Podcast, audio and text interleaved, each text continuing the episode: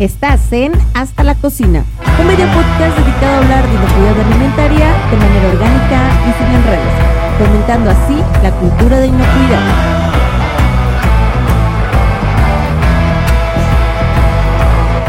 Termómetros. Este es un tema recurrente en nuestro ejercicio profesional. Y es que siempre salen dudas como, ¿qué tipo de equipo debo comprar? ¿Cómo interpreto los datos de calibración? ¿Cómo debo verificarlo y ajustarlo? Todas esas dudas surgen cuando nos cuestionan la certidumbre de nuestras mediciones en auditorías. Pero, cuando no es así, el uso del termómetro se convierte en algo tan cotidiano que damos por sentado todo y solo nos dedicamos a convertir en una rutina un monitoreo que es clave en la vigilancia de un alimento para cuidar su inocuidad. Hoy, en Hasta la Cocina, hablemos de inocuidad. Charlaremos de estos y otros temas sumamente interesantes con un gran invitado, el ingeniero Alberto García, quien es un experto en calibración. Acompáñanos y conoce un poco más del intrincado pero fascinante mundo de la calibración. Espero que el episodio sea de tu agrado.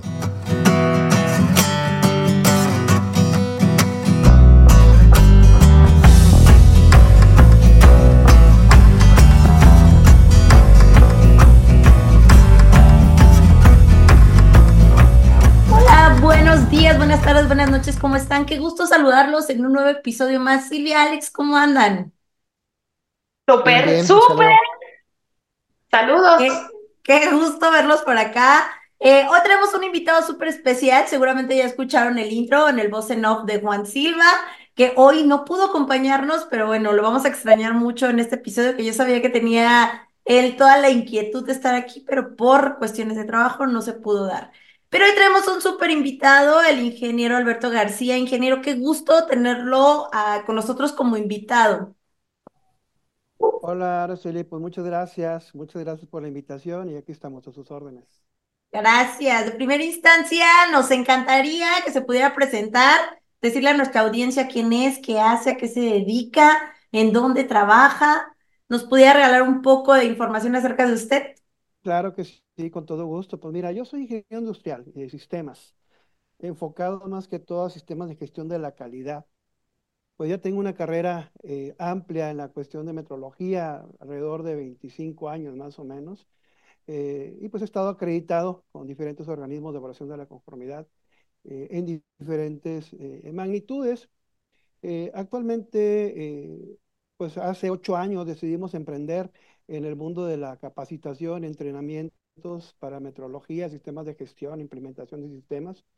Eh, representamos el Instituto de Metrología Industrial, somos un clúster de expertos técnicos este, que apoyamos a varios organismos a nivel nacional e internacional. Eh, cuento con una maestría en educación, eh, la vi muy importante, fíjate, la parte de pedagogía y andragogía, por la cuestión en el rubro en que yo me manejo, para poder obtener ese, e, esa, esa, esa semillita, ¿no? Importante, sobre todo con andragogía, porque muchas veces em, podemos encontrar un montón de ofertas de, de, capacitación por todos lados, ¿no? Pero muchas veces nos damos cuenta que el expositor no conoce andragogía, no conoce de pedagogía y pues batalla para transmitir ese conocimiento. Exactamente. Y pues dije, pues bueno, pues ¿por qué no vamos a meternos una maestría? No sabía dónde me estaba metiendo, ¿no? Este, menos educación, ¿no? Menos educación, sí, ¿no? Pues queda tres años casi este, interminables para mí, pero mira, se logró el objetivo y, y, el conocimiento, pues, este, fue de gran ayuda, ¿no? Y pues en la parte metrológica, pues me, me desarrollo en diferentes rubros metrológicos, ¿no? Este, en diferentes magnitudes, sobre todo en el área mecánica este, metrología industrial y metrología este, legal. Eh, trabajo con 18025, 18020, ¿no? Y actualmente, eh, te digo, estamos trabajando con, con, el Instituto de Metrología, es de tu servidor, eh, contigo manejando diferentes tipos de, de, de ramos metrológicos, ¿no? Ok, perfecto. Pues muchas gracias por esa presentación. Creo que ya muchos de los que escuchan este programa, si es que no lo ubicaban, ya lo podrán ubicar bien, también para que sigan sus redes sociales. Eh, justamente en el cuadrito de aquí abajo de comentarios vamos a colocar eh, los datos de contacto para que puedan seguir al ingeniero. Y bueno, la razón de traerlo a este programa justamente es porque muchos de los que trabajamos en el sector de alimentos, que estamos en cocinas o estamos en fabricación, ocupamos monitorear algunas, em, algunos de los controles que establecemos, ya sea la preparación o la fabricación de alimentos. Y justamente esas magnitudes más importantes está la temperatura. Pero Oh, sí. el meollo del asunto está que muchas veces no sabemos ni seleccionar un termómetro, cuál sería la mejor opción para nosotros según también dónde nos estemos desarrollando, porque a veces no es lo mismo un termómetro para la elaboración de alimentos cuando estamos en cocina que un termómetro que se pueda ocupar para la fabricación. Pueden ser completamente diferentes, además de que existen una gran variedad, no solo son termómetros, hay termopares y demás diferentes tipos de equipos, ¿no? Eh, la otra punto que también nos encantaría tocar justamente es de el, esta actividad que muchas veces, no muchas veces, en las cocinas es algo común y cotidiano, que es el ajuste de termómetros y que se Ah, confunde, que se confunde siempre con la calibración de un termómetro. Entonces es súper ah, importante que podamos dejar como muy clara la diferencia entre estos dos conceptos. Y yo creo que serían como los primeros pasos que daremos, porque les aseguro que tenemos muchas preguntas eh, para después. Pues mira, sí, bien interesante la parte de temperatura, fíjate. Este, y para empezar, desde, de- desde el primer momento, de la unidad de medición de temperatura. ujú, ok. Todavía, seguimos escuchando por ahí que es en grados centígrados, ujú, Y es. Y desde 1948 quedó obsoleto ese, ese concepto. Así es. Fíjate, 1948. Y quedó por decreto utilizar grados Celsius, ¿no? Yo les digo mucho a, lo- a, a los discentes, les comento mucho, oye, la temperatura de las siete unidades de base que tenemos en el Sistema Internacional de Unidades, eh, en la mayoría son unidades derivadas de alguna, de una unidad base, ¿no? ujú. Y existen bastantes unidades derivadas. Pero la temperatura, en este caso grados Celsius, no es una unidad derivada de Kelvin, de la temperatura termodinámica. Fíjate, desde, desde ahí viene el concepto, ¿no? Este, no es una unidad derivada, sino que algún día, yo les digo de, de- de- en son de broma a los muchachos, ¿no? Algún día alguien en la conferencia general de PSMIA se levantó y dijo, hoy le vamos a poner este, a la unidad de temperatura grados Celsius. Y ¿En serio? y prácticamente, la verdad, eso fue lo que sucedió. O sea, no, digo, el Consejo General de Pesos, el, el Congreso General de Pesos y Medidas llegó a un acuerdo y dijeron, pues vamos a ponerle ahora eh, grados Celsius. Y se quedó. O sea, y realmente fue por convección, no fue por decir, eh, esta es una derivada de, la unidad de temperatura termodinámica. No, no, Yo lo- pensé que existía el señor Celsius en la historia. no, sí existe, sí existe, de hecho. De hecho. Celsius, Celsius fue el inventor de la barra de, de temperatura, de la centígrada, porque empezaba en cero y terminaba en 100. En Sí. cero, Ah. en el punto de congelación, y 100, el punto de evaporación, de, de- de ebullición del agua. ¿sí? Ok. Pero, pues si te das cuenta hoy por hoy, pues realmente la escala de temperatura, pues no está en cero ni en 100, o sea, vaya, platicaba Araceli, en la parte de, de- de alimentos, pues digo, hay infinidad de, de, de- Oh, sí. Oh, sí. o termopares, ter- eh, RTDs, SPRTDs, etcétera, ¿no? Hay, hoy por hoy hay ultracongeladores, ¿no? Ultracongeladores que son, no sé, de menos 80, menos 90 grados Celsius, ¿no? Ujú, ujú. Y pues ya realmente es- esa, esa unidad de grados centígrados, por eso quedó obsoleto, porque realmente no hay una aplicación como, como tal. ¿sí? Ok. Pero sí, la parte de temperatura es una parte muy importante en, en la cuestión, en la industria en general, ¿sí? En la Ujú. industria, en la industria en general. ¿Por qué? Porque eh, con ella nos damos cuenta de muchas características, eh, tanto en la parte me- eh, me- metal mecánica, pues la parte mecánica del material, la parte de los alimentos, la conservación del mismo alimento, ¿sí? Este, como bien sabemos, si un refrigerador no, no tiene un controlador de temperatura adecuado, pues la, la comida se nos va a echar a, a- a perder, ¿no? Realmente, ¿no? Justo comentabas un tema muy importante, Alberto, que es la congelación. De acuerdo a tu expertise, ¿cuáles serían los termómetros más adecuados? Porque sabemos que llegar, cuando las normas nos piden checa centro térmico, pues necesito un taladro, no un termómetro, ¿no? Pero muchas veces buscamos aquellos que tengan mayor sensibilidad. En base a tu experiencia, ¿qué tan recomendable es el uso de los infrarrojos? Ay Dios. Fíjate que el infrarrojo es de gran utilidad y sirve, sirve bastante, ¿no?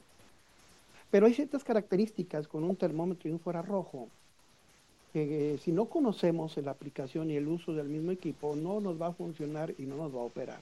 Sobre todo cuando queremos una, una buena exactitud. ¿verdad? Oye, yo, yo ahora, por ejemplo, cuando, una anécdota, por ejemplo, que cuando veíamos, ahora que tuvimos la parte del COVID, o sea, digo, algo importantísimo a nivel internacional, yo veía a todos los guardias de seguridad o cuando ibas a ingresar a algún establecimiento comercial, todos tenían su termómetro infrarrojo. ¿Sí?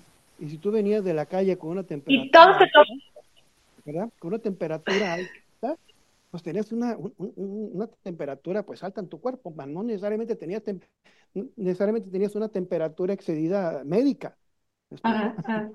Y eso era claro. que realmente no sabían la parte de emisividad de lo que es el, el, el termómetro infrarrojo.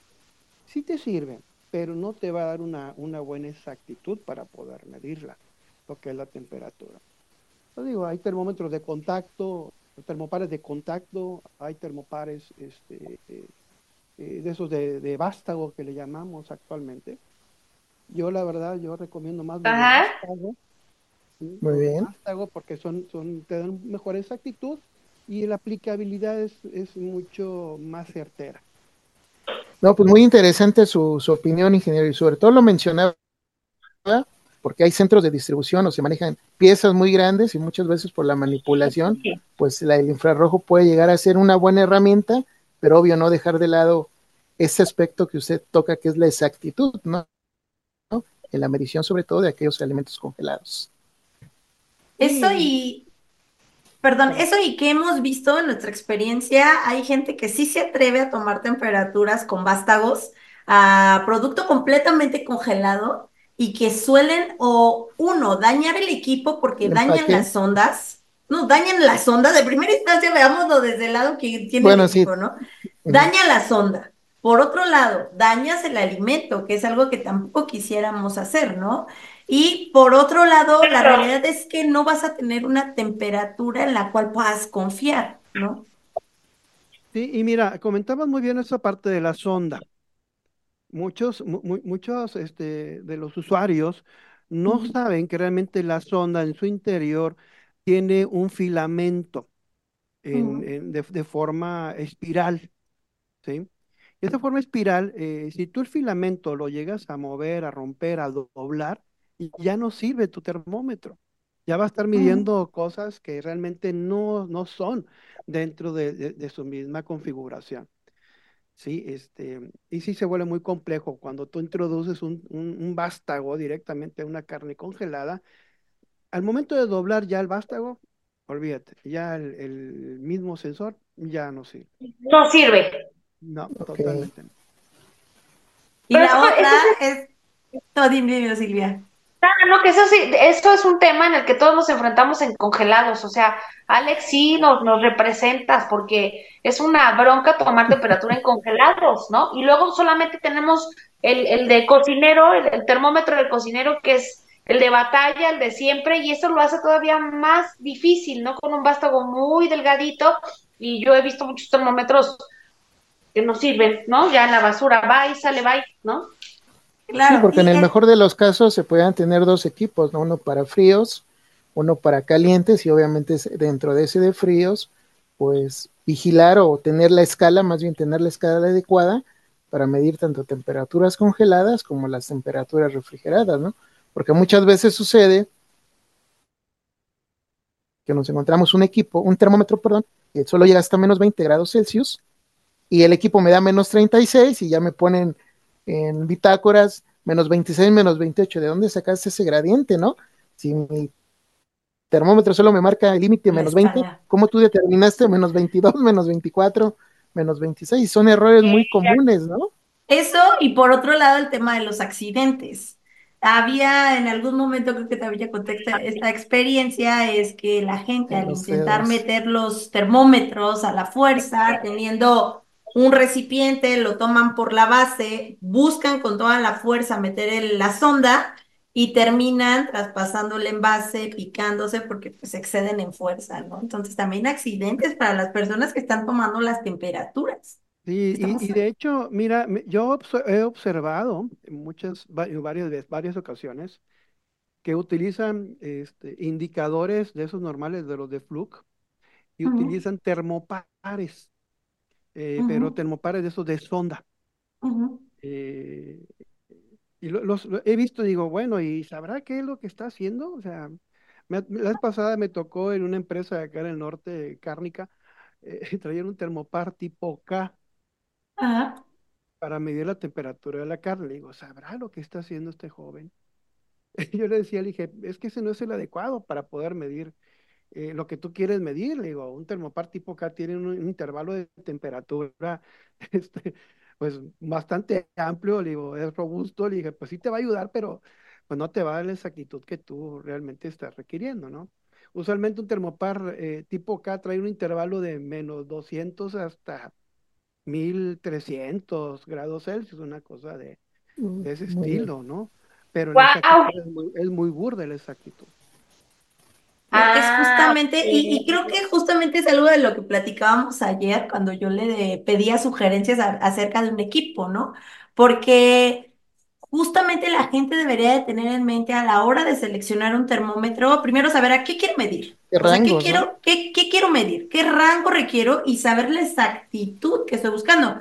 Porque si dentro de mi monitoreo eh, no sé, punto un grado resulta crítico, pues entonces no podría estar con exactitud desde un grado, ¿no? Porque no tendría como una respuesta muy em, adecuada.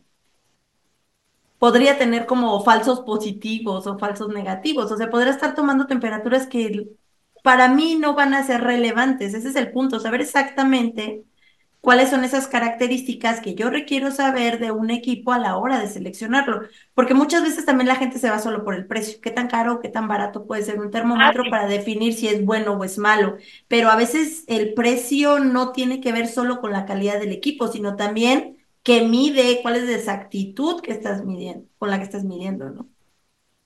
Que yo creo, ingeniero, que sería muy bueno que usted nos explicara exactamente a qué se refiere ese término de exactitud.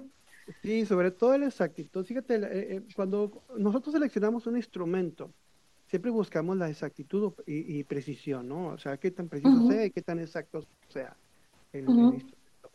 La parte de exactitud realmente no es eh, eh, eh, buscar, dice, oye, ¿qué clase de exactitud es el instrumento?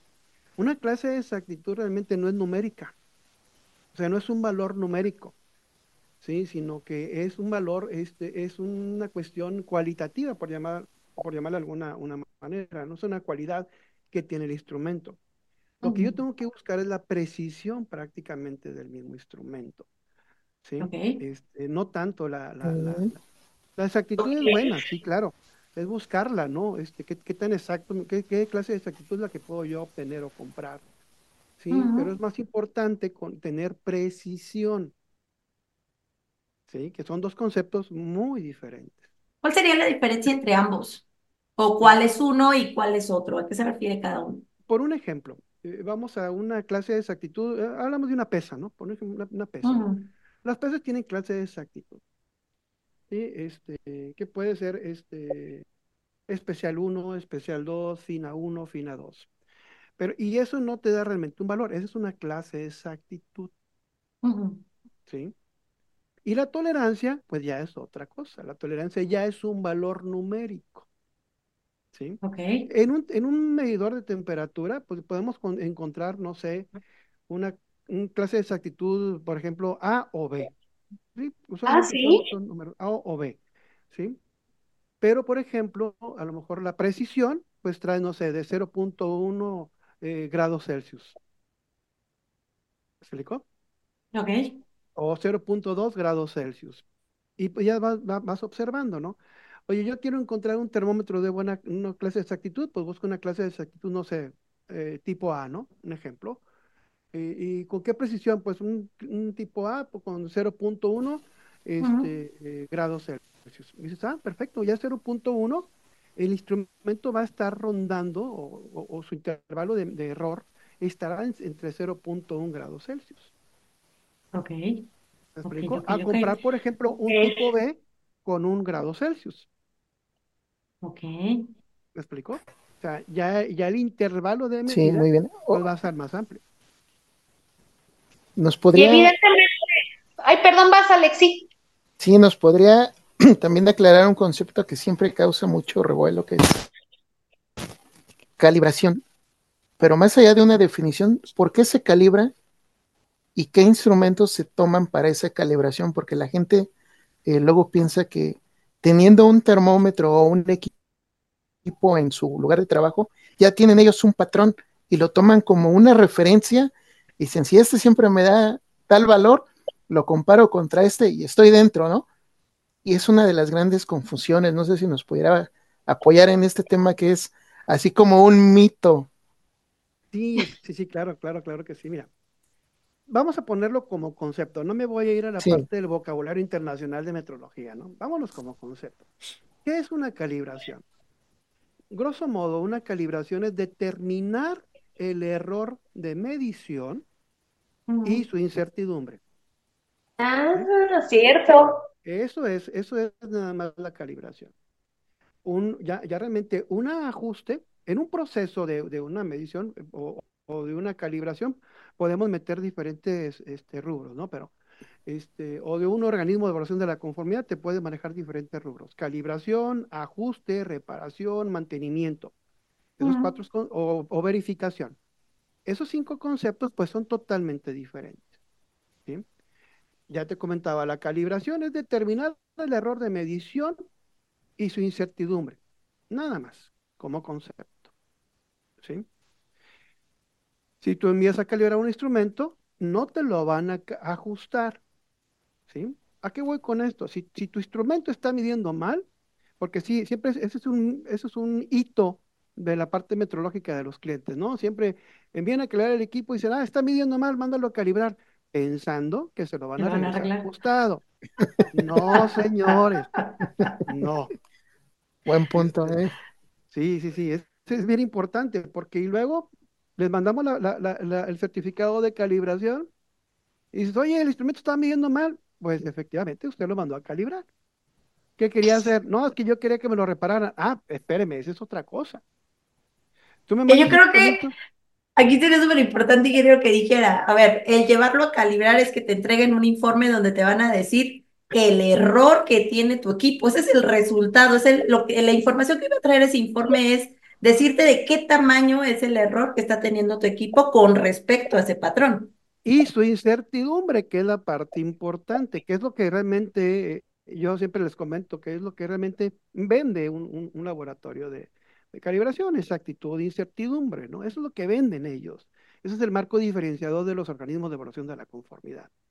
¿Sí? Porque tú puedes tener incluso, Araceli, un instrumento con cero error en promedio. Fíjate, vamos a, vamos a poner un ejemplo. a ver, a ver. Tú tienes un termómetro que tiene una resolución, o una resolución de 0.1 grados Celsius. ¿sí? Y lo mandas a calibrar ese instrumento. Pero tú, Araceli, te estás dando cuenta que en tus procesos de medición ese instrumento no repite. ¿Verdad? No te repite el instrumento. Y dices, déjame mandarlo a calibrar pues, para ver qué error trae. Muy bien. Resulta que empezamos a calibrarlo y podemos tener, no sé, menos 0.2 grados Celsius en la primera lectura. En la segunda lectura de calibración, pues menos, eh, menos 0 grados Celsius. En la tercera lectura tengo yo 2 grados, este, 2 grados Celsius. ¿Sí? Fíjate. Y ya al final de toda la serie de mediciones que yo corrí, me dio un promedio, fíjate, me dio un promedio de 0.1 grados Celsius. ¿De acuerdo? En el promedio. pero resulta que tu incertidumbre fue de un grado Celsius. Ok. Dices, oye, el, instru- el instrumento está, mu- está, está muy bien porque no tiene error. No, espérame. Efectivamente, tu instrumento no tiene error, pero tiene una incertidumbre muy alta. Muy Entonces alta el instrumento no, no la puedes utilizar porque el instrumento está midiendo mal. Para eso tú mides a calibrar el instrumento. Ahora, aquí la pregunta clave creo que sería, entonces, ¿a qué se refiere la incertidumbre? ¿O cuándo yo, usuario de un termómetro, tendría que decir, este sí sirve o este ya no sirve? O sea, saber cómo esos límites de incertidumbre en los que yo tendría que poner atención, decir, no, ya este termómetro lo tengo que sacar y tengo que sustituirlo. Mira, una política no escrita y a lo mejor un, un- un comentario no escrito porque no está normado, pero Ok. usualmente siempre se le, siempre se le dice al cliente, si tu incertidumbre es más grande que la, la resolución de tu instrumento, cuidado, cuidado. Por un ejemplo, Ok. si tú tienes un, un instrumento con una resolución de un grado Celsius, ¿sí? Y llega de calibración y resulta que trae una incertidumbre de 3 grados Celsius, ese instrumento, olvídate, olvídate, no, Ya, digo, sácalo. Ese Sí, ya fue, no. Pero imagínate, traes un error de, tienes una resolución de un grado Celsius y el promedio de tus resultados fue cero. Oye, traigo un error de cero. Ah, mira, qué padre, traigo un error de cero. Pero espérate, observa la incertidumbre, traes 3 grados. Y dices, ah, caray. Entonces, ese instrumento no lo puedo utilizar. Ok. ¿sí? Y como concepto, realmente eso es la calibración. Tú me puedes enviar a mí un instrumento eh, que está funcionando mal o está operando mal, incluso está dañado. Yo te lo- Ujú. mientras mida, yo te lo puedo calibrar. Y ya, realmente una calibración es como un título. Yo se lo digo a los muchachos, de cuenta que es, eh, eh, es un certificado, es tu título, es tu, es tu cardex de, de- de preparatoria, ¿no? O, o Ujú. tu, o tu cédula, cédula profesional. Eso es, el- eso es, ¿sí? De ahí en lo demás, si eres competente o no eres competente, ya es otra cosa. Es Es un, otra es un, es un ejemplo muy bueno, Muy, muy decirle. bueno. Ahora, aquí hay otro punto súper importante. Yo en algún momento platicando con otro metrólogo, me decía, Ara, es que no solo es el tema del patrón. O sea, cuando ustedes hacen eh, comparaciones con un patrón, porque hay empresas que tienen un termómetro patrón y de ahí se agarran haciendo comparaciones con ese patrón el resto de sus equipos. Y me decía, pues no sería tan válido porque tú aparte no tienes las condiciones controladas para la toma de las temperaturas. El que tú tengas un vaso con hielos, pues de alguna forma es una referencia, pero tú no estás controlando ese sistema. Entonces tampoco podrías decir a ciencia cierta que estás calibrando. ¿Es verdad esto? Así es, así es, así es, No, totalmente. bueno, ya. Entonces, ¿de qué tanto serviría que las empresas se respalden con un equipo patrón en casa? Mira, eh, hay un curso que, que nosotros este, damos, unas pláticas que damos en la parte meteorológica. Siempre decimos que el factor humano es fundamental para la medición meteorológica. El que tú midas algo, pues ya te hace un metrólogo, pero realmente un metrólogo, pues es todo lo que trae atrás. Un buen metrólogo, un buen metrólogo o un signatario, o como le llamamos ahora, ¿no? Pues debe de saber cálculo, álgebra, diseño de experimentos, análisis de datos, estadística inferencial, diseño, o sea, dise- diseño de experimentos, física, Wow. Un, montón de cosas. No es sencillo ser metrólogo. Porque como bien lo dijiste tú, yo, yo puedo verificar eh, un termómetro con, un, con el punto de fusión del hielo. Es ujú, sencillo. Congelo agua bidestilada, la agua escarcha, la preparo con agua bidestilada, me eh, incrusto mi sensor en el, en el hielo y puedo obtener yo el, el- el- el cero, ¿no? Porque es un, es una cuestión física natural, ¿sí? Que existe en el medio ambiente. Me puede dar cero grados Celsius, ¿sí? Pero ¿qué tal si no sé de eso? ¿Qué tal si no sé la preparación? ¿Qué tal si no conozco cómo prepararlo? No tengo las condiciones meteorológicas necesarias para poderlo hacer, pues realmente no voy a poder este, Es que generar el valor que yo ocupo. aquí tendríamos que decirle el gran secreto de las cocinas. Es que en cocina no lo hacemos. Sí se hace, se hacen los ajustes de termómetros. Existe algo que le llaman ajuste de termómetro en las cocinas. Se ocupan termómetros normales, termómetros este, análogos, por lo regular. Es lo más común, últimamente ya tienen digitales, pero por lo regular para hacer un ajuste ocupan termómetros análogos. Y lo que ocupan son este típica eh, eh, relación agua-hielo, donde debe de haber más hielo que agua, el agua solo cubre espacios vacíos. Eh, pero existe una variación enorme porque o la gente usa hielos enormes, eh, sin forma, en los cuales, en los cuales pues quedan espacios vacíos enormes que lejos de ser una preparación homogénea parece que estás ahí en algo a las rocas. Este, o eh, hay quien sí tiene el cuidado y os- ocupa hielo frapeado, eh, que deja menos espacios vacíos. Obviamente no tienen el cuidado de esto que menciona del agua em, Destilada. Eso no existe en una cocina. Pero Este- ojo, es bien importante decir esta parte que comentas. ¿Por qué? Ajá. Porque no inventamos el hilo negro. Es una cosa Ajá. importante. Hay una norma de referencia que te dice cómo preparar, ¿sí? Cómo preparar el baño de hielo, que es la No, A-. ASTM E563. Me acaba de dar muchas armas en la vida. Y ahí con esa norma haces tú, es una, una- una práctica estándar para la preparación y uso de lo que son los baños de- del punto de hielo. Esa es la referencia de temperatura. Esa es la que nosotros sustentamos cuando hacemos nuestras verificaciones intermedias para nuestros sensores de temperatura. Ok, Pero el agua tiene que, es un agua específica, ¿verdad? Agua destilada o bidestilada. ¿Y si es agua normal, común y corriente de la llave o del garrafón? No podrías No, porque no, ¿por qué? Te lo explico. El tema de si tomas agua de grifo, eh, tiene muchos minerales. ¿Y qué Mm. sucede con los minerales? Ok. Realmente los minerales son sales, hay, hay sales en esos minerales.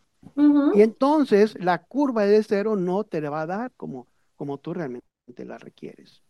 Por eso te dicen, mejor utiliza agua bidestilada o destilado, porque se supone que ya tiene la menor cantidad o casi De nula sales. de sales.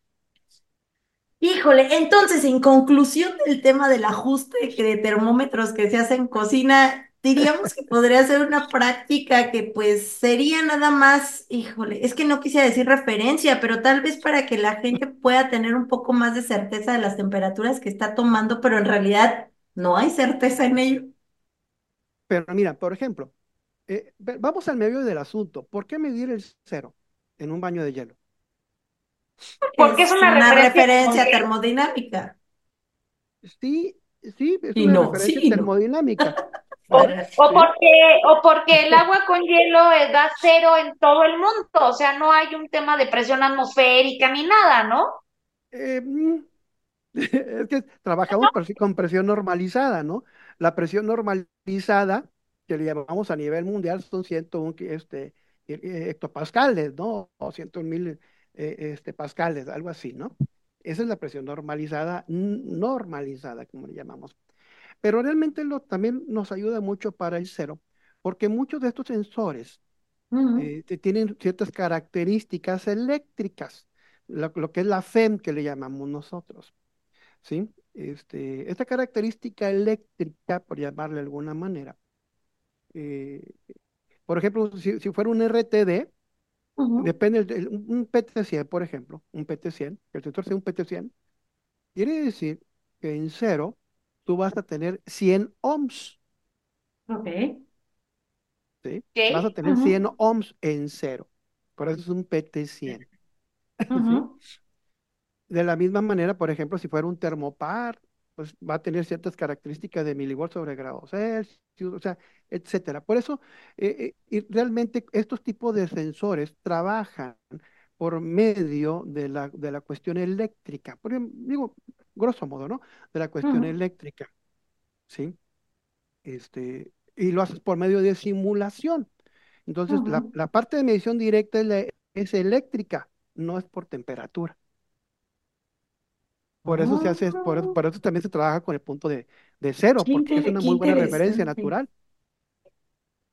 Ay, eso sí lo desconocía por completo. O sea, Entonces la referencia- salinidad, o el cloro puede afectar esa conductividad eléctrica, ¿no? Nos puede estar dando ahí una, variación, más las durezas que por lo regular puede traer un agua, eh, carbonatos o silicatos, ¿no? Que también afectan en este aspecto que menciona este el ingeniero, ¿no? Así es.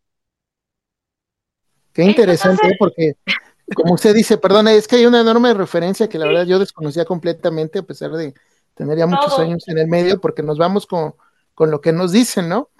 Pero como usted bien lo, mencionó ahorita, no es una práctica estandarizada, porque eso ahora sí a criterio o a la prisa o a lo que tengo. No hago eh, el frapeado, no tengo un agua con cierta característica, ahorita ya entendimos el por qué. Entonces, pues sí sería muy importante eh, retomar esas condiciones para tener un funcionamiento adecuado y un ajuste a lo mejor a inicios de operaciones y más en aquellas operaciones críticas que se apegue más a lo que nos dice o un informe o el, la forma en la que debe de operar el equipo sea análogo o digital, ¿no? Para no tener tanta variación.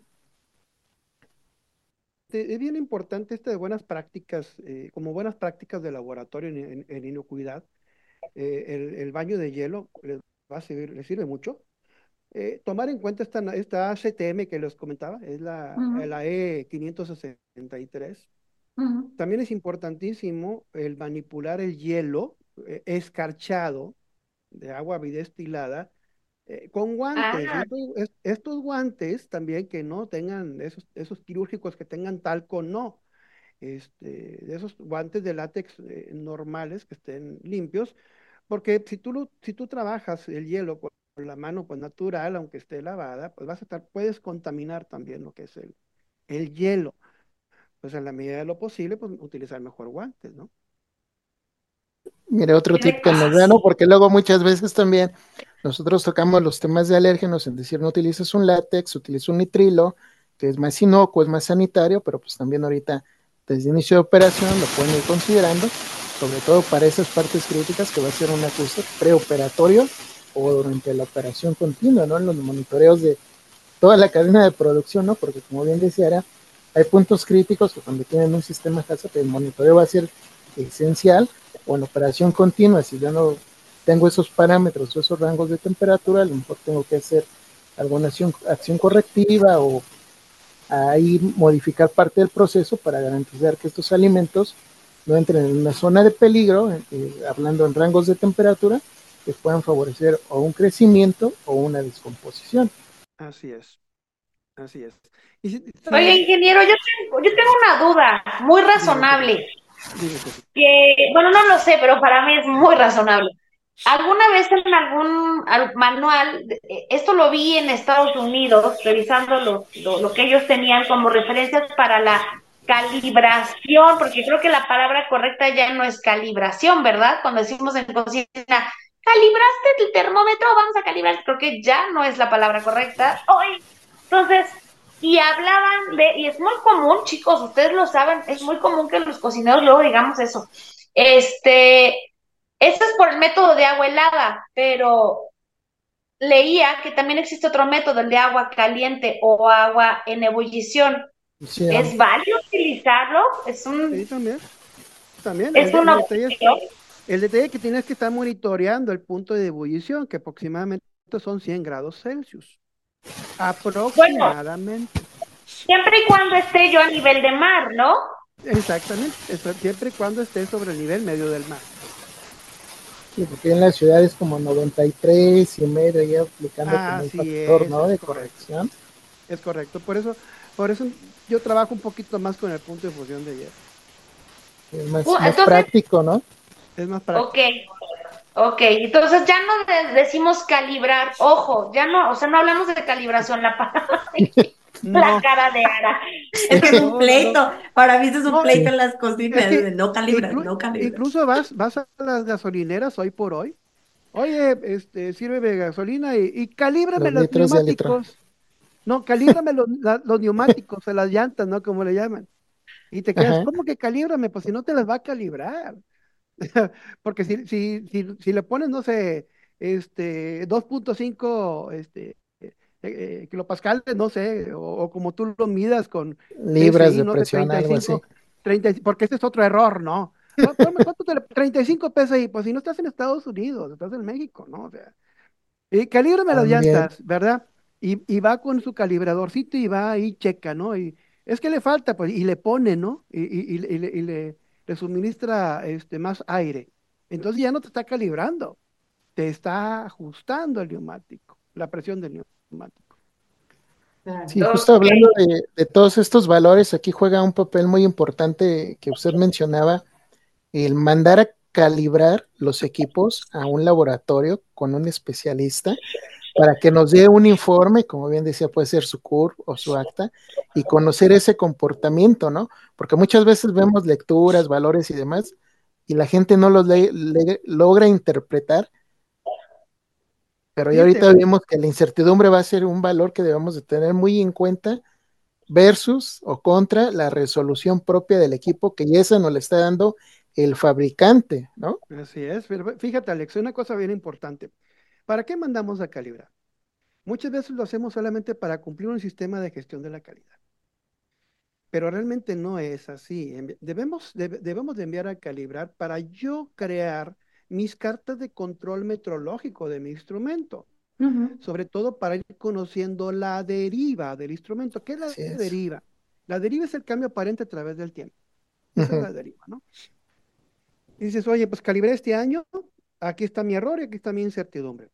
El siguiente año, o hago una verificación intermedia, que platicaba Araceli hace ratito de ese tema, de la verificación intermedia, que sería importante que el cliente tenga algo con qué verificar, claro, es muy importante, ¿sí? Para, para que él pueda verificar e incluso puede tener un instrumento de las mismas características para que pueda estarlo comparando internamente. O si ya tiene un poquito más de, de dinerito, pues a lo mejor un sistemita que pueda él es, verificarlo, ¿no? O algo más económica, si fuera un termómetro, el punto de fusión del hielo, ¿sí? Y lo hacemos con hielo y es totalmente válido. Entonces, lo calibras hoy, verificas y vuelves a calibrar. Y ya vas creando tú un gráfico de tendencia, Ok, ¿sí? Basado también en el, en el error máximo permitido del instrumento. Y entonces, al ir viendo tú tu gráfico de tendencia, vas observando cuándo el instrumento, pues para ti va a dejar de operar. Sobre todo los termómetros, porque realmente un termómetro, ¿qué sucede con él? Se está, le llamamos nosotros, se está quemando. Realmente se quema este, tanto este, en la parte caliente como en la parte fría. O sea, eh, está sufriendo esos cambios de temperatura el instrumento. Pues por lo tanto, puede llegar a un punto en que va a dañarse, va a derivar, que como le llamamos nosotros los metrólogos, ¿no? Va a derivar, pero bueno, ¿cuándo va a derivar? ¿Sí? Si no tienes un estudio metrológico o de, de eso, pues nunca te vas a dar cuenta realmente cuándo tu instrumento, en qué periodo de tiempo va a dejar de operar. ¿Sí? Y eh, para eso te sirve el certificado de calibración. De adelante, serie. Y ahí me queda, hay otra, es que hay tantas preguntas, ingeniero, tantas preguntas que vienen a mi mente. Una es, ese estudio yo, yo lo había escuchado eh, desde otra perspectiva. Muchas veces lo dejaban ver como el estudio que te iba a ayudar para poder justificar una frecuencia de calibración más larga. Tal O vez si ya no tengas Eh. que hacer, ajá, ya no tengas que hacer cada año, tal vez lo puedas hacer cada dos, siempre y cuando lo tengas respaldado con evidencia. O sea, nada más decir porque yo quiero, ¿no? Sí, sí, sí. De hecho, tu carta de control metrológico te sirve para, para eso. Totalmente. Ya con ello, tú, dependiendo de cómo va derivando tu instrumento o no deriva tu instrumento, puedes ampliar o reducir el periodo de calibración. Pero también te va a dar ese espejo de conocer si tu instrumento en la siguiente verificación intermedia o la siguiente calibración ya no, ya no te vas, ya no va a estar dentro de tolerancia y ya no lo vas a utilizar. Ok. ¿sí? Eso es- el- el- de control metrológico a las empresas es una herramienta fundamental. El detalle es que no la aplicamos. Mira, hasta, hasta, hasta hay, hasta hay cursos de gráficos de control. ¿Cómo, cómo, cómo este, interpretar gráficos de control? Una cosa que es, oye, es sencillísimo un gráfico de control. Sí, pero si no conoces realmente cómo son las tendencias, olvídate. Otro tema importantísimo ahora en, en inocuidad, que entró muy fuerte también, aparte con los organismos de evaluación de la conformidad, es la regla de decisión. No sé si has escuchado la regla de decisión. A ver, Para cuéntame, todos los cuéntame instrumentos más. de medición, Para todos los instrumentos de medición existe la regla de decisión. Perdón. Y la regla de decisión es cómo se toma en cuenta la incertidumbre en una declaración de conformidad. ¿Qué es esto, Araceli? Tú mandas a calibrar tu instrumento y tú le, tú le dices a tu, a tu, a tu proveedor, calíbrame este termómetro. ¿Sí? Y este Ok. termómetro, yo tengo una tolerancia de un grado Celsius. Ah, perfecto. Y, y, y te dicen, oye, eh, eh, ¿esa es tu tolerancia? Sí, perfecto. Entonces, la calibración para mí va a ser aceptable si está dentro de un grado Celsius. No va a ser aceptable si está fuera de un grado Celsius. Y eso te lo van a poner en tu certificado de calibración. Te van a poner cumple o no cumple. ¿Sí? Eso, eso viene con la versión 2017 de, de la, de la 16025 actual, ¿no? Ok. Entonces, como platicábamos hace, hace un momento, que te decía, oye, sí, pues tu instrumento tiene cero error. Ah, mira, qué padre, pero trae dos grados Celsius de Incertidumbre. Entonces, ¿cómo se toma en cuenta ¿sí? la incertidumbre en tu declaración de conformidad? Entonces, ya con dos grados Celsius, tu instrumento, aunque tenga cero, cero er- error, está fuera de especificación Sí, el Está valor fuera relevante es la incertidumbre. y no cumple. Mm. Claro. Entonces, Claro. por eso es importante también las cartas de control metrológico, el uso e interpretación de certificados de calibración, es importantísimo, este, realmente darle ese, ese uso como es. Te digo, lamentablemente eh, seguimos todavía batallando con las brechas culturales en las empresas y hacerle eh, gran eco y énfasis realmente a lo que es metrología. Es una realidad, ¿eh? Eso es una realidad. Suele ser utilizada nada más para tener la evidencia documental de un requisito que viene en algún esquema que dice está calibrado o no está calibrado, pero no le ven el trasfondo a la información que viene impresa en ese documento. Y justamente hablando de eso, me viene a la mente otra cuestión que suele pasar muchísimo, que es, yo compro un equipo. Yo es que, que te voy a contar algo. Eh, conocí a alguien que me decía, yo no voy a calibrar, a mí me sale más barato comprar un equipo nuevo cada año que estar calibrando. Dije, oh, bueno, nos sobra el dinero. El punto es, el punto es, ¿qué tan válidos son estos informes de calibración que en muchos lugares les llaman certificado de calibración? También sería bueno saber cuál es el término correcto. Que trae el equipo nuevo, ¿ese es válido o definitivamente no? No, lo compraste y lo calibras. Mira, esto ronda desde, desde lo que es las, las empresas de clase mundial, ¿no? ¿Cuáles son las empresas de clase mundial? Pues todas las que están certificadas y acreditadas, ¿no? ¿Sí? Una empresa que esté certificada con ISO 9001 es una empresa de clase mundial. Entonces, desde, ahí- desde ahí partimos, ¿no? ¿Qué sucede eh, si tú compras un instrumento de medición y viene con certificado? Hay muchos instrumentos hoy por hoy que te lo venden, en- te lo venden con certificado, pero que no tiene una acreditación de 17025. Entonces, realmente, si no tiene una acreditación 17025, pues no puede decir que es un certificado que está dentro de clase mundial. Ok. ¿Me explicó? Entonces, sí o sí es importantísimo. O- ok, si tú me presentas un certificado, yo como auditor líder, si, si me presentas un certificado que cumple con el 7.8 de la 17025, mira, te pongo palomita. Pero si tomo un certificado y no cumple con la 17025, te le pongo un tache. Mira, decía un, un- un cliente, de hecho, aquí te- tengo un cliente aquí en, en- Monterrey. Este cliente compra, este, o te- tenía muchas flexómetros o cintas métricas. Mm. Decía el cliente, pues oye Alberto, pues yo compro los flexómetros aquí en la ferretería hasta en 50 pesos. Los mando a calibrar y me cobran mil pesos, Alberto. Yo conocí a me alguien sale más así. me sale más barato comprar. Le digo, sí, pero pues no vienen con certificado, ingeniero. Dios. Es que, ¿sabes qué pasa? A mí me ha tocado ver quien compra básculas, básculas que compran una cada año porque le salen baratísimas a comparación de la calibración, pero ya sabes, te sacan así lo quita hecha chicharrón de la caja y te dice, aquí está el informe y tú ves ahí nada más un sello con un dato.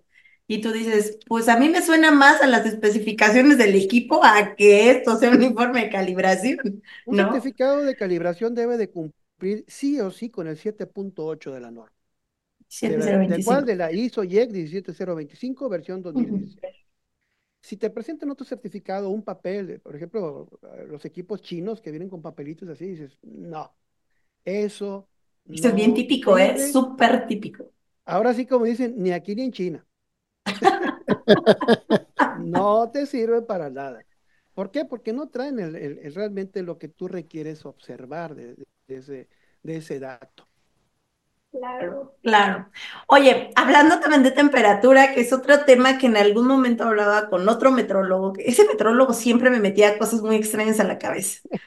Eh, me decía, oye, Ara, ¿y por qué solo llevas un termómetro al trabajo? Deberías de llevar más porque el estar tomando temperatura caliente, frío, caliente, frío, caliente, frío, pues en realidad no estás teniendo como los valores más adecuados, porque de aquí a lo que se estabiliza tu termómetro, y me decías más, el mero viaje hace que tu termómetro este, no esté en las mejores condiciones para funcionar, y decía, mm, pues no lo sé, no lo sé.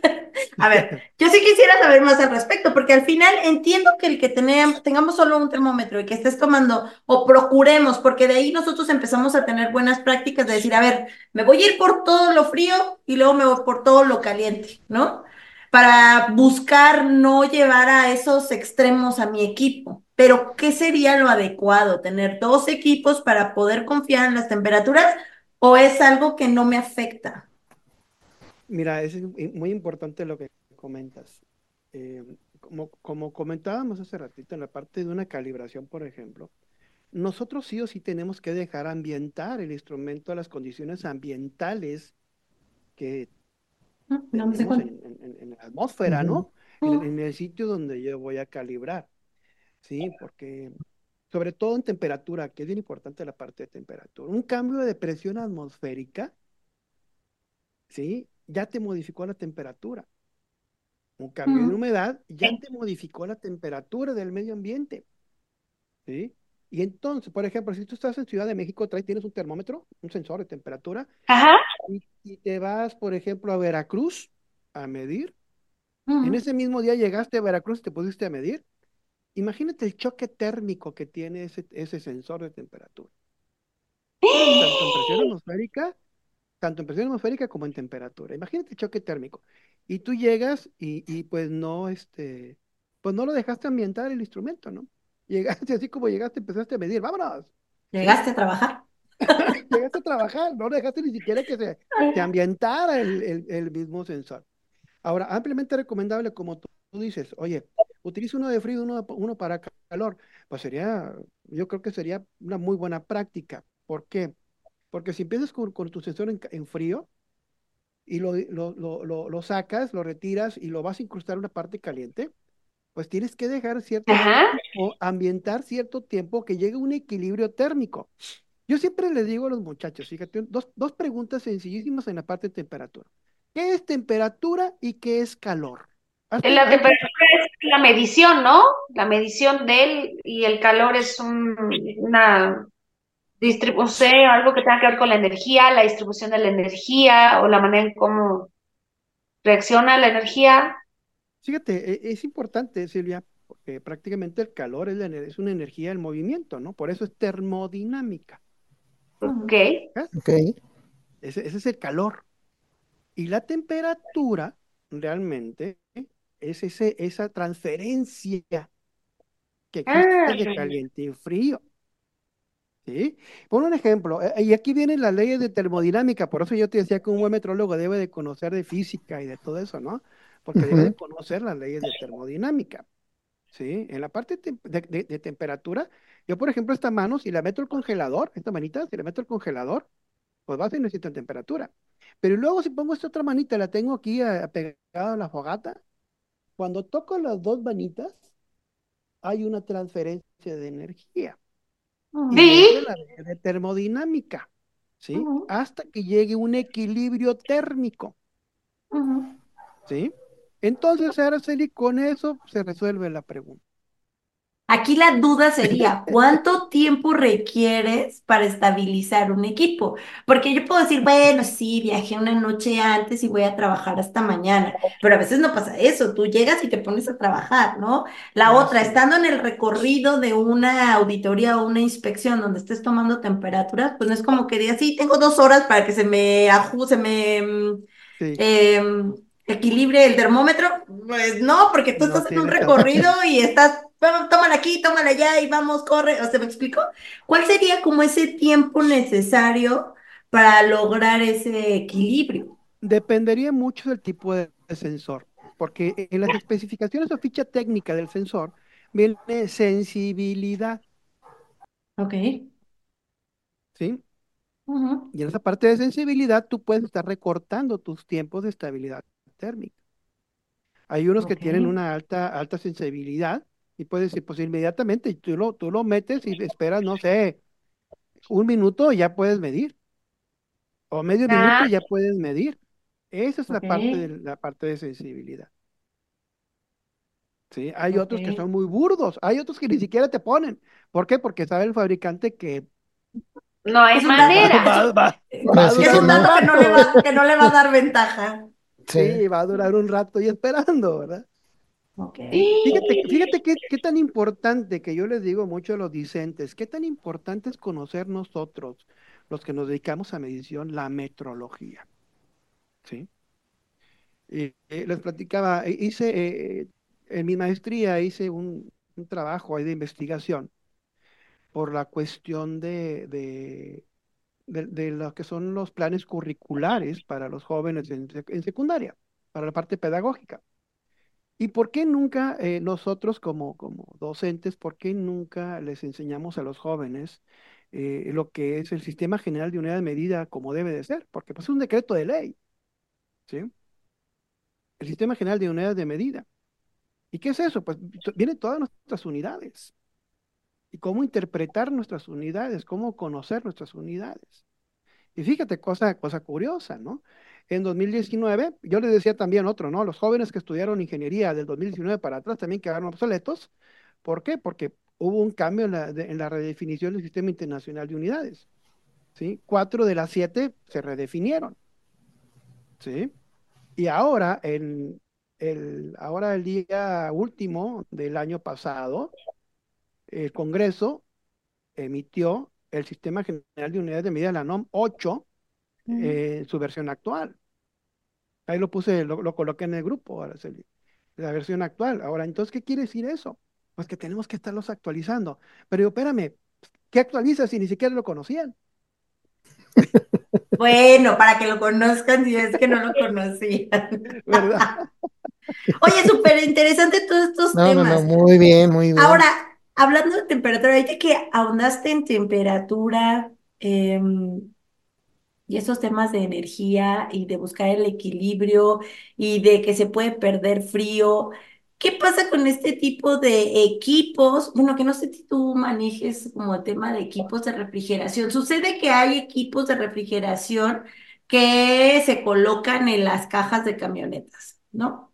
Y muchas veces estos equipos llegan a tener ciertas situaciones porque siempre te dicen, es que no va a dar la temperatura, porque en cuanto, en cuanto abro, obviamente abres y sale el frío y empieza este equilibrio, pero ¿qué tan cierto o cuál es la, e- el tiempo o no sé en qué, en qué otra magnitud se podría medir el que se pierda temperatura en cantidades tal que te lleve a salir del control. O sea, que abran una camioneta y que en ese momento te digan, ay, es que abrí la camioneta y por eso ya perdí frío y por eso el alimento ya no me va a dar la temperatura. Siéndote muy honesta, a mí se me hace un poco irracional que en cinco minutos eh, no, es más menos. ¿Cuánto tiempo puedes tardar en abrir una, una camioneta y, y, y- y que tomes temperatura? O sea, muy poco tiempo, es la realidad. Y de inmediato te dicen, no, es que ya perdió un grado, ya por eso ya no pasé y fue porque pues así funciona la vida. Y es cuando dices, "Mm, no lo Pero, sé, no creo que sea tan válida tu respuesta. mira, ahora con la pandemia se, se vinieron un- unos eh, cuestiones meteorológicas bastante interesantes y hemos ido evol- evolucionando pues bastante eh, bien, considero yo. Hay una de las acreditaciones que, que emite la entidad mexicana de acreditación que se llama mediciones especiales. Ok. ¿sí? En mediciones especiales hay, hay ciertos servicios que, que se realizan, ¿no? Eh, eh, calificación de diseño, de operación, de funcionamiento, etcétera, ¿sí? Y de hecho, a mí me tocó hacer un ejercicio con la gente, eh, un- una empresa farmacéutica de acá de Guadalajara para el traslado de, de sus camionetas refrigeradas, para el traslado de, de sus medicamentos. Y su- sí, sucedía eso que decía, pero bueno, en esas pruebas de mediciones especiales se hacen también a cargas de puerta abierta y puerta cerrada. Mm. Y se puede determinar el tiempo, puede determinar el tiempo en el cual tú puedes abrir la puerta y tu calificación pues no se pierde. En ese, en esa cuestión tú vas a saber cuánto tiempo puedes dejar abierta la puerta y cuánto tiempo la puedes cerrar. E incluso la misma carga que tienes volumétrica dentro de, la, de, lo que es la caja refrigerada, para que no vaya perdiendo este, también esa parte de, frío, de cadena de frío que le llaman. Justamente esa cadena de frío. así es. Así está súper. Pero dices que son tantos factores que ahí luego mu- muchas veces ni siquiera las mismas empresas que se dedican al transporte conocen estas mediciones especiales y suponen, y ellos te lo aseguran que en dos minutos pierdes tres grados.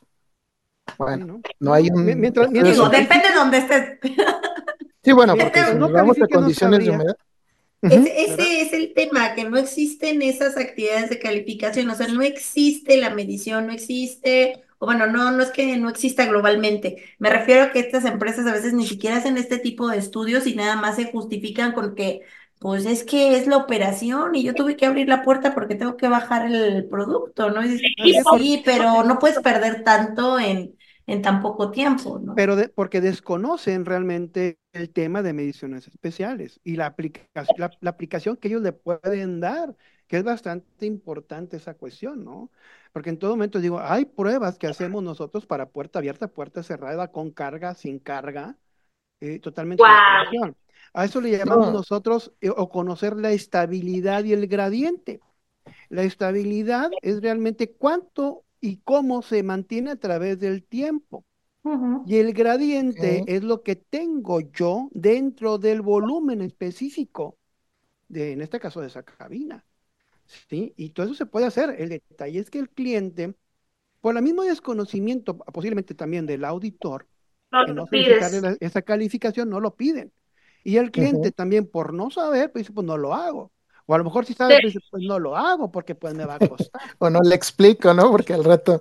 Pero fíjate que ahorita tocaste un tema muy interesante, ¿no? También calificarnos luego un poco en estas normas de mediciones especiales, invitar a los proveedores que transportan, pues también que se acerquen, ¿no? Porque al final del día estamos hablando de pérdidas económicas, de riesgos sociales no cuidadas, de posibles intoxicaciones o enfermedades por un descuido o por falta de conocimiento en sus unidades, ¿no? Porque luego le meten más al mantenimiento, y que métele más diésel cuando a lo mejor ni siquiera va por ahí, ¿no? A lo Sí, mejor tengo una fisura, una fuga, o, o está mal ajustado, mal calibrado la salida de aire, en fin, ¿no? Y de hecho, fíjate, depende mucho del volumen que tenga la cabina. Y nosotros metemos sensores en diferentes zonas específicas del camión, pero a fin de cuentas todo el camión está calificado. Y en todo el camión, y digo sensores de temperatura, en este caso puede ser termopares tipo T o, o termoresistores, ¿no? Y los colocamos en diferentes puntos del camión y hacemos un mapa un mapa dentro del camión y te indicamos, mira, aquí en esta parte tienes, no sé, este, menos 2 grados Celsius. En esta zona tienes menos 3, en este tienes menos 5. Este, y entonces ya te vas dando cuenta de cómo está, en este caso, la cabina refrigerada en cuanto a toda la parte del gradiente de temperatura. ¿Sí? Y ¿sabes qué me preocupa, Araceli? Que ya con esta plática muchos de la parte de inocuidad se van a, a- a acercar contigo, te van a decir, a ver, quiero ver esa parte de Y los, y voy a especiales. Los acercar vamos a mandar contigo. contigo. Estaría excelente tocar Es un que, tema ¿sabe- ¿sabes especial qué? porque Sí, sí es un tema bastante interesante porque a mí me ha tocado verlo últimamente mucho y la gente lo justifica con, ay, con temas que no suenan lógicos, ¿sabes? O sea, es cuando dices, "Mm, no me suena tu respuesta tan lógica, pero pues no. ¿no? No cumple. El Es, punto es- es la parte, es la parte del conocimiento de, de- metrológico en, en- en esta cuestión, ¿no? Que la verdad sí es bastante importante. Te digo, esto lo hacemos mucho ahora que yo te decía con la pandemia, por la, por la parte de red fría y red caliente, ¿no? Red fría sobre todo, ¿no? Este, Mm, pues ya ves que venían las, las, las inyecciones de COVID de, de allá de Rusia mm, o de Suiza, etcétera, tenían tenía que asegurar. una cadena de frío, ¿no? Em, Mm, Sí, y de Los hecho, acá en. México, muchos de los laboratorios o organismos no estaban preparados y COFEPRIS estaba solicitando que todas las farmacéuticas tuvieran esa, que cumplieran con la cadena de frío, que tuvieran sus, sus refrigeradores este, calificados, sus incubadoras, o sea, todo estuviera calificado. Y eso lo, eso lo pide y lo solicita de manera eh, eh, requisito COFEPRIS. Y pues empezamos a iniciar esa parte. De hecho, fuimos precursores nosotros aquí en, en el área norte con varios laboratorios eh, que los capacitamos, los entrenamos para la parte de mediciones especiales y, y lograron su acreditación, ¿no? Que eso es bastante importante también. Yo creo que es un buen punto para la parte de inocuidad para que vayan Y trabajando también. muy necesario, ¿eh? Para todos aquellos los que se dedican a la distribución, híjole, es un, es, es su coco, creo yo. Es el punto donde más les cuesta o les dan dolores de cabeza. Oye, eh, sé que ya nos estamos alargando un poco, pero hay un tema que no quiero dejar ir porque también es algo que me encuentro constantemente y que la gente normalmente tiene muchas dudas al respecto. Los equipos de, eh, de, de masa, lo que son básculas. Normalmente en las empresas te encuentras básculas para las, las que se ocupan para la operación, o sea que son para medir ingredientes, bueno, pesar ingredientes, pero las, hay las otras que se ocupan para pesar el producto final, o sea, ya el producto que va a irse a anaquel. Entonces, a mí sí me gustaría que nos platicaras acerca de la diferencia entre estos dos equipos y el manejo que debe existir, porque muchos te dicen, es que yo solo calibro todo, pero ni siquiera sabía que Profeco está involucrado en todo esto, ¿no? ¿Cuándo entra Profeco? Eh, ¿Profeco funge como unidad de inspección o tienes que traer a una unidad de inspección aparte? ¿Cómo es que funciona? Ah, perfecto, mira. eh, en, en parte de metrología, pl- platicábamos, ¿no? Tenemos tres tipos de metrología. Metrología legal, metrología industrial y metrología científica. Ujú, ok. Metrología científica, pues es el Centro Nacional de Metrología, donde se resguardan todos los patrones a nivel nacional. Ellos son los que la hacen, ¿no? Porque es la parte científica. Metrología industrial son todos los laboratorios de calibración acreditados con ISO IEC 17025, en la versión 2017. Eso es metrología industrial, que es la parte de calibración, ¿sí? Pero existen también otros centros que son unidades de inspección, antes llamados unidades este, de, de verificación, Ahora ya son unidades de inspección. Esos ujú, están acreditados con ISO IEC 17020, ujú. ¿sí? Yo les digo, es el brazo armado de la Profeco, de la Secretaría de la. Economía, ¿no? Sí, ¿verdad? La Secretaría de Economía. Muy bien. La Secretaría de Economía, eh, ellos, este, basado con Profeco, ellos manejan 1720, que son unidades, ellos una, eh, ella la parte de inspección, ¿sí?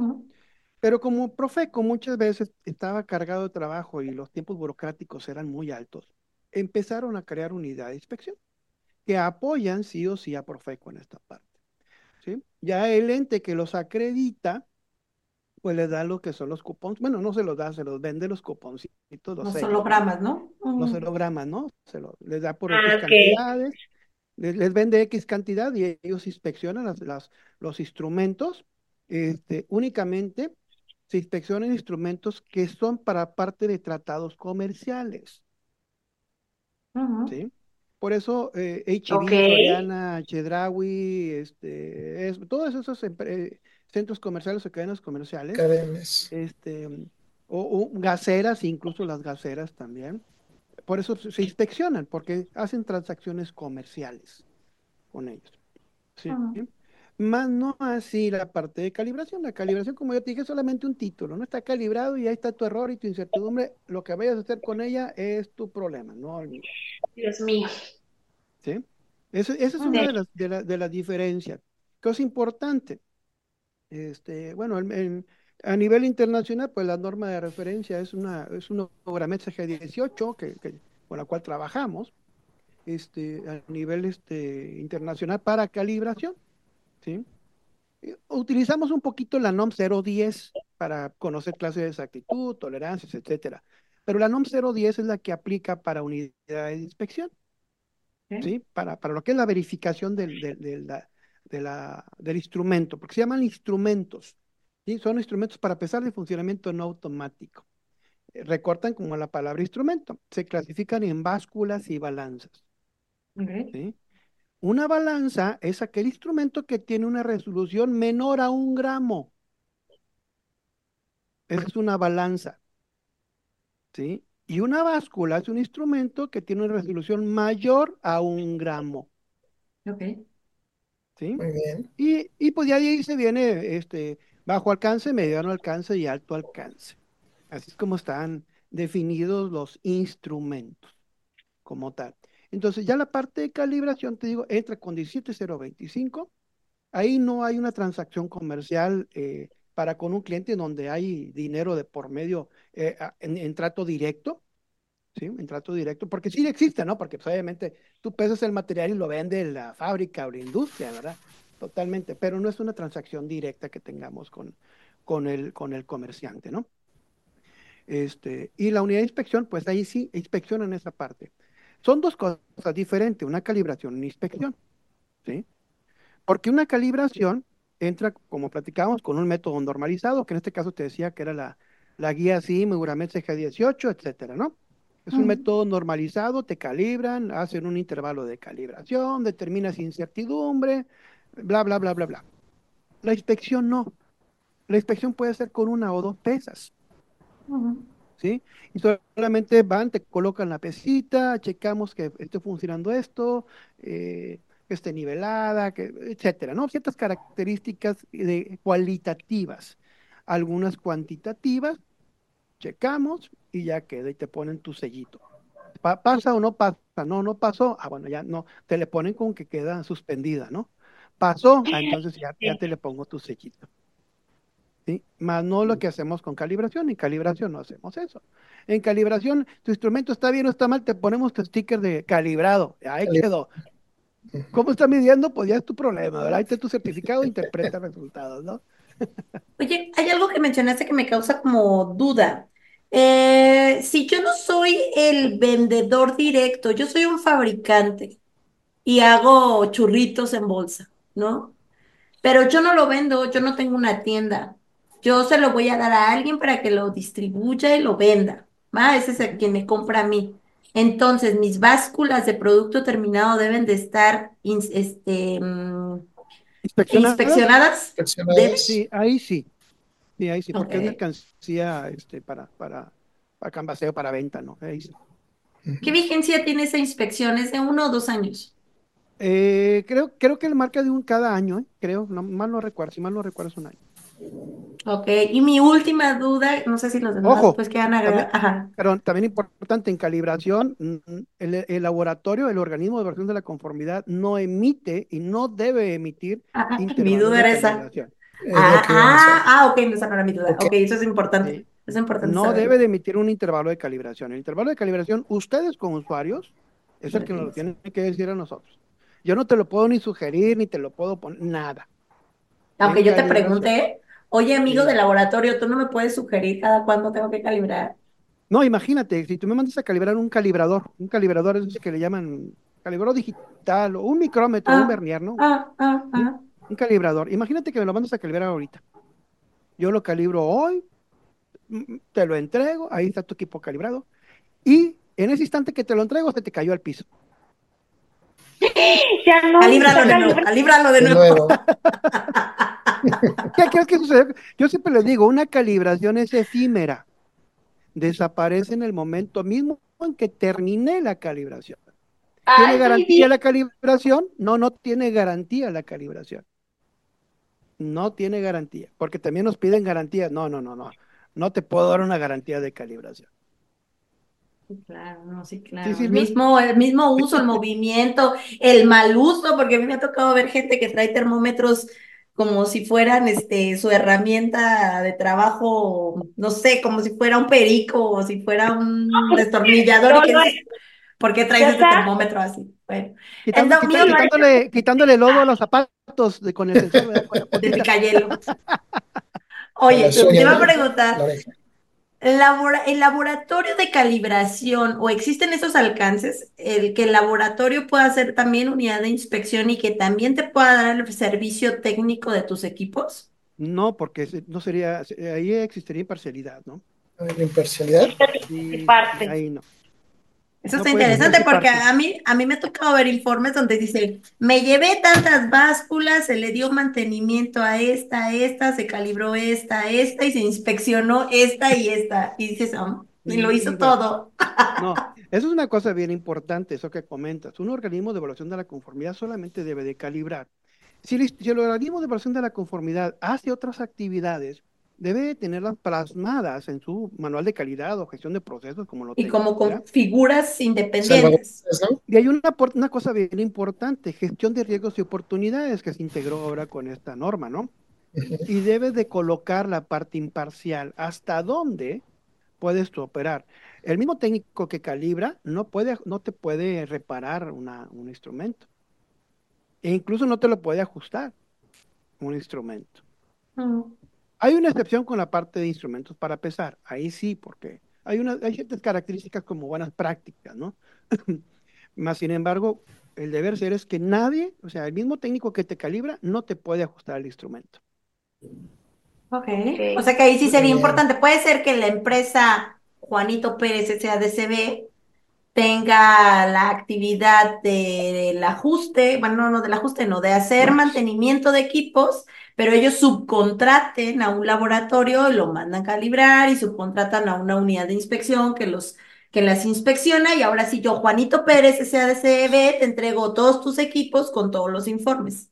Sí, pero Eso cabe la eh, el, el informe, el, reporte de inspección, pues tiene Deberá que ser a nombre de, De los entes de- de- autorizados, ente acreditados. acreditado, exacto.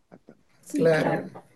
Ok, chicos, no sé si tengan más dudas o comentarios. A mí no me gustaría entretener más al ingeniero. La verdad es que yo podría seguirme aquí horas, porque siempre los metrólogos meten muchas ideas muy locas a mi cabeza. Entonces, vamos a seguirme horas hablando de esto.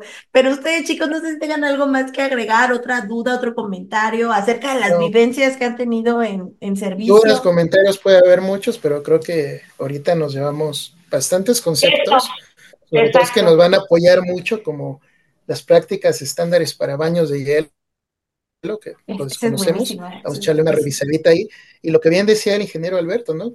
Cómo interpretar y qué valores debemos de tomar en cuenta en nuestros informes de calibración para poder operar y entender el funcionamiento adecuado de un equipo. En el caso de los sectores que manejamos nosotros, las temperaturas, ¿no? Temperaturas y Sí. masa. Tú, Silvia, algo que quieres agregar, conclusión, no sé, cuéntanos. Nada, nada que eh, me doy cuenta, hablo a título personal, a lo mejor hay otros de mis compañeros en, en cocina o gastrónomos que estaban más empapados de esto, eh, me doy cuenta que hay mucho desconocimiento, sí creo que no le damos el uso ni el, el cuidado necesario a esto tan, tan básico y tan simple como es un termómetro, y vaya que utilizamos termómetros, ¿no? Termómetros para los caramelos, termómetros para carnes, termómetros eh, lo- los de batalla, ¿no? Los que para, para verificar si está la, la carne cocida, o sea, lo, lo pensamos como un termómetro y ya, y creo que no le damos los, los cuidados necesarios, el uso a lo mejor eh, ahí nos defendemos, ¿no? Porque solamente buscamos un rango de temperatura. ¿Y cuántas veces?